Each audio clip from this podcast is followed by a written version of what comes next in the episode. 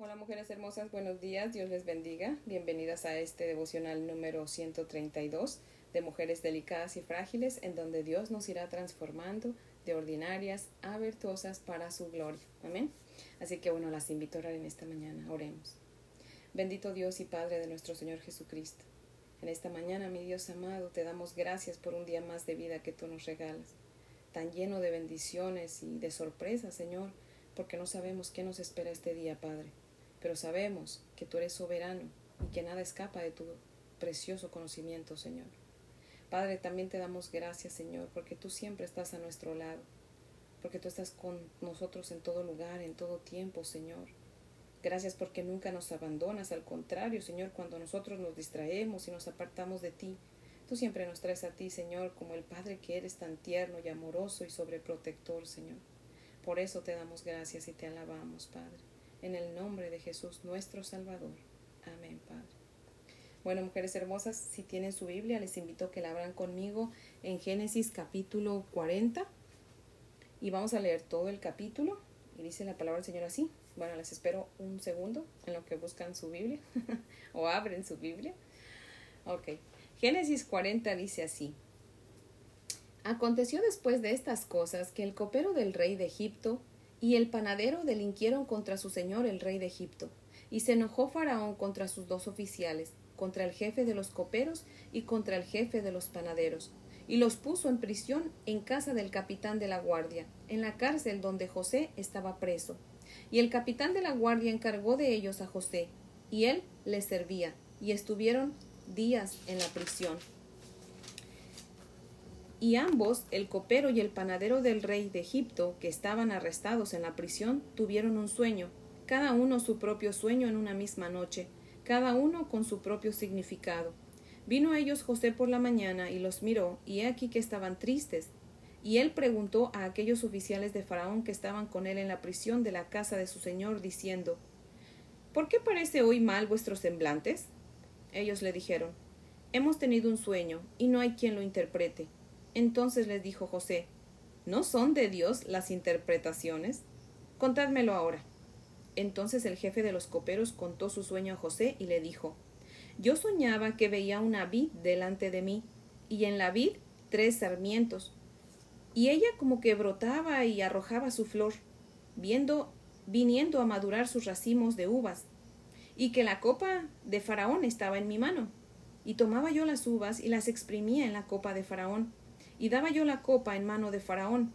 Y le dijo José, Esta es su interpretación. Los tres sarmientos son tres días. Al cabo de tres días levantará Faraón tu cabeza y te restituirá a tu puesto. Y darás la copa a Faraón en su mano, como solías hacerlo cuando eras su copero. Acuérdate pues de mí cuando tengas ese bien, y te ruego que uses conmigo de misericordia y hagas mención de mí a Faraón y me saques de esta casa porque fui hurtado de la tierra de los hebreos, y tampoco he hecho aquí por qué me pusiesen en la cárcel. Viendo el jefe de los panaderos que había interpretado para bien, dijo a José, También yo soñé que veía tres canastillos blancos sobre mi cabeza. En el canastillo más alto había de toda clase de manjares de pastelería para Faraón, y las aves las comían del canastillo de sobre mi cabeza. Entonces respondió José y dijo, Esta es su interpretación. Los tres canastillos, tres días son. Al cabo de tres días quitará Faraón tu cabeza de sobre ti, y te hará colgar en la horca. Y las aves comerán tu carne de sobre ti. Al tercer día, que era el día del cumpleaños de Faraón, el rey hizo banquete a todos sus sirvientes, y alzó la cabeza del jefe de los coperos y la cabeza del jefe de los panaderos entre sus servidores, e hizo volver a su oficio al jefe de los coperos, y dio este la copa en mano de Faraón, mas hizo ahorcar al jefe de los panaderos, como lo había interpretado José. Y el jefe de los coperos no se acordó de José, sino que lo olvidó. Amén. Les voy a leer el comentario de Matthew Henry, que cita lo siguiente. Déjenme les platico aquí. Dice así: No fue la cárcel lo que tanto entristeció al copero y al panadero como sus sueños. Dios tiene más de un camino para entristecer los espíritus. José tuvo compasión de ellos. Que nos interesemos por la tristeza de los rostros de nuestros hermanos. Para los que tienen problemas a menudo es un alivio el ser notados. Además, aprendamos a mirar la causa de nuestro propio pesar. ¿Hay una buena razón? ¿No hay suficiente consuelo para equilibrarla cualquiera sea? ¿Por qué estás abatida, oh alma mía? José tuvo cuidado de dar la gloria a Dios. El sueño del jefe de los coperos anunciaba su ascenso. El sueño del panadero, su muerte. No era culpa de José que no le llevara al panadero mejores noticias. Así, los ministros solo son intérpretes. Ellos no pueden hacer que las cosas sean distintas de lo que son. Si se conducen con fidelidad y su mensaje resulta desagradable, no es culpa de ellos. José no piensa en sus hermanos que lo vendieron, tampoco en el mal que su ama y su amo le hicieron, sino que mansamente afirma su inocencia. Cuando somos llamados a defendernos, debemos evitar cuidadosamente en lo posible hablar mal de los demás. Contentémonos con demostrar nuestra inocencia y no reprochemos a los demás su culpa. La interpretación que José dio a los sueños sucedió en el día fijado. En el cumpleaños del faraón todos sus siervos le atendían y entonces fueron revisados los casos de los dos. Todos podemos fijarnos en nuestro cumpleaños provechosamente con gratitud por las misericordias de nuestro nacimiento, tristeza por el pecado de nuestra vida y con la expectativa de que el día de nuestra muerte sea mejor que el día de nuestro nacimiento. Pero parece raro que la gente mundana, tan aficionada a vivir aquí, deba regocijarse al final de cada año de su corta expectativa de vida. El cristiano tiene razón para alegrarse por haber nacido, de irse acercando al final de su pecado y pesar y a su eterna felicidad. El jefe de los coperos no se acordó de José, sino que lo olvidó. José hubiera merecido algo mejor de él, pero lo olvidó. No debemos pensar que es raro si en este mundo nos devuelven odio por nuestro amor y dardos por nuestra bondad. Véase cuán dados a olvidarse de los demás que están en problemas son los que ahora están bien. José aprendió, por su desengaño, a confiar únicamente en Dios. Nosotros nunca podemos esperar demasiado poco del hombre ni demasiado de Dios. No olvidemos los sufrimientos, las promesas y el amor de nuestro amado Redentor. Culpamos con culpamos, perdón, la ingratitud del copero jefe para con José, pero nosotros mismos actuamos mucho más ingratamente para con nuestro Señor Jesucristo. José apenas había anunciado el ascenso del jefe de los coperos, pero Cristo produjo el nuestro. Él intercedió con el Rey de Reyes por nosotros, pero nosotros lo olvidamos, aunque a menudo se nos hace recordarlo y a pesar de haber prometido no olvidarle nunca. Así de mal le pagamos, como gente necia e imprudente. Fin de la cita. Qué razón tiene Matthew Henry, ¿verdad que sí? Los versos del 1 al 4 nos dejan ver ah, una situación de José que es, que es muy similar a la de nuestro Señor Jesucristo, como dice Isaías 53, 12, donde dice que Jesús fue contado con los pecadores, refiriéndose a los dos delincuentes pecadores, valga la redundancia, que fueron crucificados con él.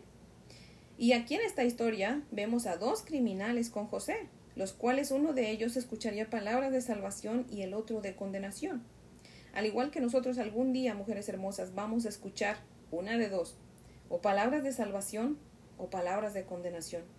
Aunque para aquellas que le hemos consagrado nuestra vida a Cristo, sabemos que para nosotras ya han sido pronunciadas las palabras de salvación dado que nuestro precioso Salvador Jesucristo ya bebió la copa de la condenación, para que nosotros podamos beber la copa de la salvación y así poder tener acceso libre al Padre Celestial. Amén. Por eso, mujeres hermosas, si usted que me está escuchando aún no le ha consagrado su vida a Cristo, hoy es el día de su salvación. No espere más tiempo. Dele hoy su vida a Cristo para que así el día que usted el Señor le llame a cuentas, le sean pronunciadas palabras de salvación y no de condenación. Amén. Así que es mi oración que hoy el Espíritu Santo toque su corazón para que usted decida de hoy en adelante vivir para Cristo, aceptarlo como su Señor y Salvador y comenzar de hoy en adelante a vivir para la gloria de Cristo y no para su propia gloria de usted. Amén. Así que voy a estar orando como siempre por cada una de ustedes que aún todavía no conoce a Cristo. De verdad que venga pronto a sus brazos de amor porque no hay mejor lugar para estar que en brazos de nuestro Señor Jesucristo. Amén. Así que bueno, vamos a continuar con nuestro devocional. En el verso 14, José le dice al copero, acuérdate de mí cuando de nuevo estés bien. En Lucas 23, 42, el ladrón le dijo a Jesús, acuérdate de mí cuando vengas en tu reino. Jesucristo dijo en Lucas 22, 19, hagan esto en memoria de mí. La verdadera comunión se basa en el recuerdo.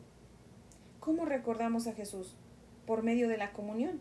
La comunión, la Santa Cena, es el modo, la forma clara de recordar lo que Jesús hizo cuando nos libró de la prisión de nuestros pecados. Amén. Mire qué se dedicaban los delincuentes que estaban con José en prisión. Uno era copero y otro panadero. Uno soñó vino y el otro soñó pan. ¿Cuáles son los elementos de la Santa Cena? El pan y el vino, ¿verdad? Y eso no es coincidencia, mujeres hermosas, es Dios revelándose desde la eternidad a su creación. Dice el verso 20 en la parte A de ese verso, al tercer día. ¿Qué nos dice esa frase de al tercer día? La resurrección de nuestro Señor Jesucristo. El capítulo 40 termina diciendo que el copero se olvidó de José. Jesús dijo, hagan esto en memoria de mí. O sea, tomen la Santa Cena para que se recuerden del sacrificio que yo hice por ustedes.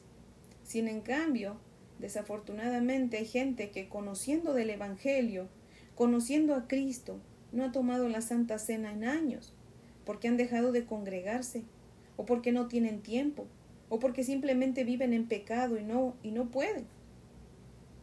Es increíble que haya gente que se olviden de Cristo tan fácilmente habiéndole conocido. Porque la verdad es que Jesucristo es inolvidable. Amén. Por experiencia se lo digo. no es algo que yo puedo dejar porque ya Cristo vive en mí. Es, es mi todo en todo. Mujeres hermosas, es mi oración que Cristo sea su todo en todo de usted también. Amén. Fíjese que cuando el ladrón le dijo a nuestro Señor Jesucristo, acuérdate de mí cuando vengas en tu reino, nuestro Señor Jesucristo inmediatamente le dijo, de cierto, de cierto te digo que hoy mismo estarás conmigo en el paraíso. Inmediatamente el Señor le dijo, le aseguró dónde iba a estar. Si usted quiere escuchar esas palabras, mujer hermosa, vuélvase al Señor Jesucristo en arrepentimiento y fe. Conságrele su vida para que usted escuche esas palabras de salvación. Ya no olvide más a Cristo. Vuélvase a Él. Amén. Con todo su corazón, con toda su alma y con toda su mente. Amén. Así que bueno, mujeres hermosas, este es el devocional. La verdad que me encantó este devocional. Me encanta cómo lo, lo comenta Matthew Henry. Y pues la verdad que está, debemos aplicarlo mucho en nuestras vidas, mujeres hermosas, y tratar de, de siempre estar eh, en la presencia del Señor, meditando en su palabra. Yo sé que este devocional dura 10, 15 minutos, cuando más 20 minutos, porque yo sé que muchas están ocupadas, pero propónganse de tener un tiempo para que ustedes por su propia mano lean la palabra de Dios, mediten todo el día en la palabra de Dios, manténganse orando. Estamos pasando tiempos difíciles.